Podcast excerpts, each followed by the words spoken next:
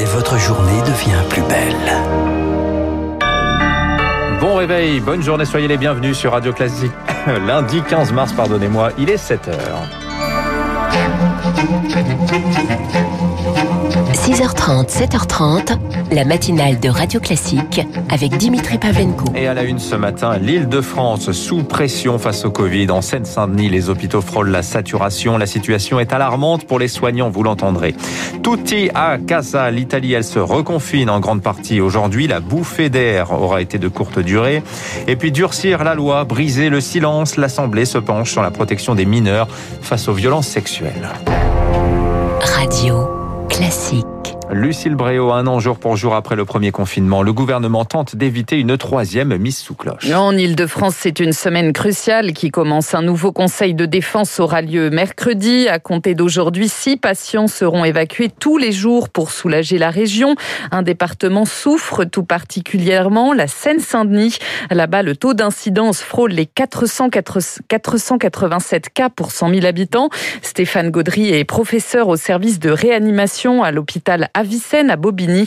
Il décrit une situation clairement alarmante. Dès qu'il y a un malade qui sort, il y a un autre malade qui arrive dans les heures qui suivent. On a à un moment en avril 2020 ouvert des lits supplémentaires, mais à cette époque-là, nous avions euh, des médecins supplémentaires qui venaient des régions de l'Ouest. Là, les équipes, elles sont malheureusement pas aidées par des moyens humains supplémentaires. Elles sont en plus très très fatiguées, donc on sait que dans les 15 prochains jours, les choses vont continuer de s'aggraver. Par contre, quand est-ce qu'on va atteindre un nouveau pic, c'est-à-dire que ça va redescendre? On peut y répondre à partir du moment où on confine, parce qu'on sait qu'un effet du confinement est en général attendu 10 15 jours plus tard. Quand on ne fait pas ça, euh, c'est très difficile à prévoir. Des propos recueillis par Rémi Vallès. Au niveau national, plus de 4100 lits de réanimation sont désormais occupés. Dans ce combat, nouvelle déconvenue sur le front du vaccin.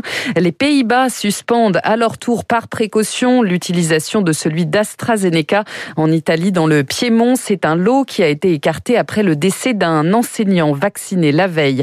AstraZeneca, la situation en Ile-de-France, autant de sujets abordés hier soir par Jean Castex sur Twitch, plateforme d'abord destinée aux fans de jeux vidéo. Plus de 80 000 internautes ont suivi cet échange d'une heure et demie entre le Premier ministre et le journaliste Samuel Etienne.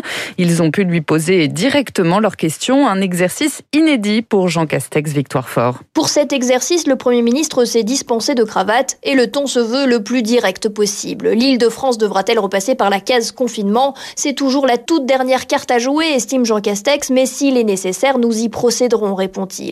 Faut-il se méfier du vaccin AstraZeneca? Si j'avais le moindre doute, je demanderais sa suspension. Face aux internautes, le Premier ministre file la métaphore rugbystique. Si l'épidémie joue les prolongations, c'est la faute des variants. Le virus fait des cadrages débordements. En clair, on n'est pas sorti de l'auberge, assume Jean Castex. Sur l'écran, les questions défilent à une allure folle. La faible participation électorale, les institutions de la Ve République et sa famille politique. Vous définissez-vous comme un homme de droite? Réponse oui, je me considère un homme de centre droit d'inspiration gaulliste.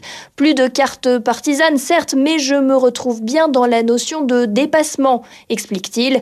La politique n'est jamais bien loin. Jean Castex qui préside à 15h30 le troisième sommet social du quinquennat au menu des discussions, la prolongation des aides à l'embauche des jeunes, des primes pour les travailleurs de la deuxième ligne et le début d'une concertation sur la sortie de crise. Dans les échos ce matin, Laurent Berger, le secrétaire général de la CFDT, préconise une taxe exceptionnelle sur les plus riches et un partage obligatoire de la valeur dans les entreprises aidées.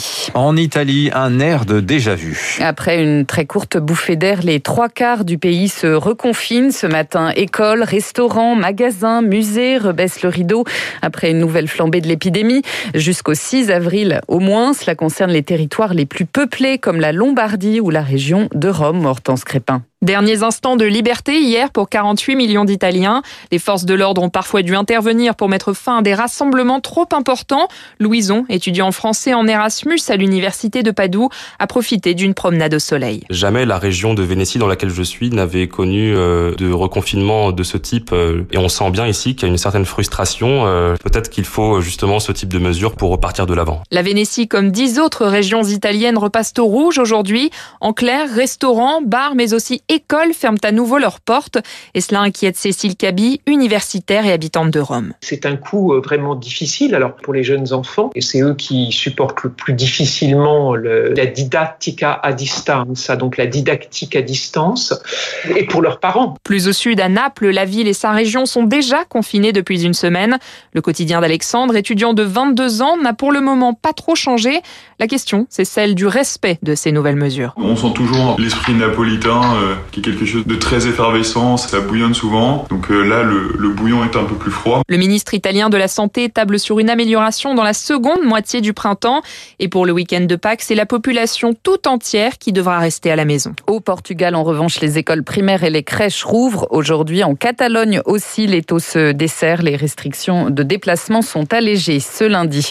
En bref, en Allemagne, très lourde défaite dans les urnes pour la CDU d'Angela Merkel hier soir. À six mois des législatives, le parti de la, la chancelière s'est incliné dans deux scrutins régionaux, dans le Bade-Württemberg face aux Verts et en Rhénanie-Palatinat face aux sociodémocrates. En Moselle, une prise d'otage tourne au drame. Un homme d'une cinquantaine d'années et son ex-compagne qu'il retenait en otage depuis dimanche après-midi ont été retrouvés morts par le GIGN.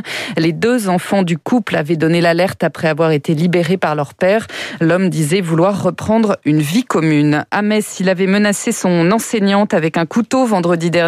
Un élève de troisième scolarisé au collège Philippe de Vigneul a été mis en examen hier soir.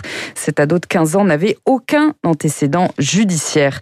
Et puis on l'a surnommé la clause Roméo et Juliette. La proposition de loi contre les crimes sexuels sur mineurs arrive, à l'Assemblée. Elle prévoit une exception pour ne pas criminaliser les relations consenties entre adolescents sur la base d'un écart d'âge maximal de 5 ans. Une proposition de loi jugée dangereuse par Martine Brousse, la présidente de l'association La Voix de l'Enfant pour les mineurs de 13 à 15 ans victimes de violences sexuelles commises par un jeune majeur de 5 ans leur aîné. L'acte ne serait pas qualifié automatiquement de viol ou d'agression sexuelle et les jeunes victimes auraient à nouveau approuvé et qu'il y aurait eu violence, contrainte, menace ou surprise. Si un écart d'âge doit être euh, inscrit dans cette loi, qu'il soit de 3 ans et non pas de 5 ans, une relation entre une 13 ans et un majeur de 18 ans, c'est quand même différent d'une relation entre un 13 ans et un 16 ans. Et on termine avec l'exploit de Nantes face au PSG. Les Canaries se sont imposés 2 buts à 1 hier soir lors de la 29e journée de Ligue 1. Lille reste en tête du classement. Merci Lucille Bréau. Vous revenez tout à l'heure pour le journal de 8 heures. Dans un instant sur Radio Classique, le rappel des titres de l'économie.